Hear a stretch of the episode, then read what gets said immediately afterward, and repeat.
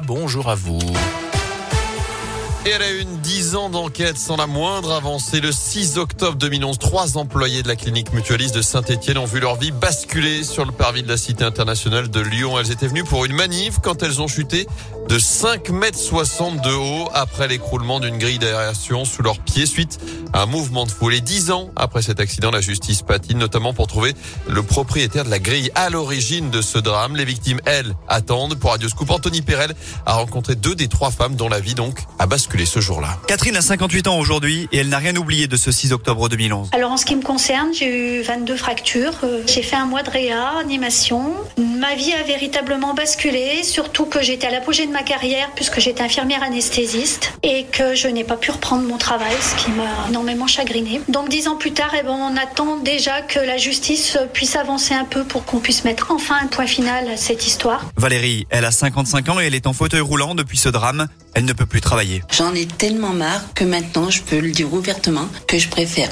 partir plutôt que de vivre. C'est terrible parce que c'est ma pensée qui traîne, parce que c'est le changement d'une vie. C'est-à-dire que je ne suis plus la Valérie d'avant. Je peux plus aller aux champignons, ma passion, je peux plus aller au jardin, je suis dépendante. Je suis obligée d'avoir de l'aide parce que je peux pas vivre toute seule. Votre vie, pour vous, elle s'arrêtait le 6 octobre 2011 Oui. Et 3650 jours plus tard, justice n'a toujours pas été rendue. Notez que deux procédures sont actuellement en cours à Lyon devant le tribunal administratif pour les indemnités et devant le tribunal correctionnel pour les faits purs et durs.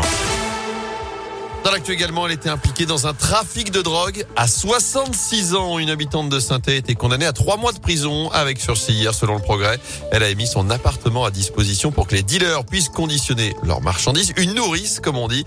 Elle écope aussi de 600 euros d'amende. En bref, cette nouvelle mobilisation des sages-femmes aujourd'hui avec une manif nationale à Paris.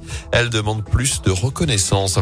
Le cercueil de Bernard Tapie dans les couloirs du Vélodrome, une chapelle ardente sera dressée aujourd'hui dans l'enceinte marseillaise pour venir rendre un dernier hommage à l'ex-homme d'affaires ancien président de l'OM, décédé dimanche dernier des suites d'un cancer.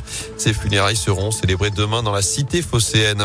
Un allègement, voire une suspension du pass sanitaire dans certains départements. Le gouvernement se penche sur la question ce matin lors d'un nouveau conseil de défense sanitaire, alors que la pression de l'épidémie continue de baisser. 4600 cas de Covid détectés environ par jour, 1242 patients en soins critiques.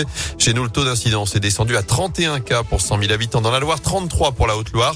Notez que dans 21 départements supplémentaires, le port du masque ne sera plus obligatoire à partir de lundi pour les élèves de primaire. C'est déjà le cas chez nous depuis le début de la semaine.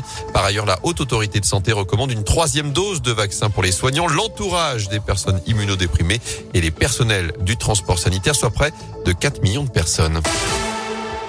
De sport et de foot avec l'Espagne première qualifiée pour la finale de la Ligue des Nations. Les Espagnols ont battu l'Italie 2-0 à Milan hier soir.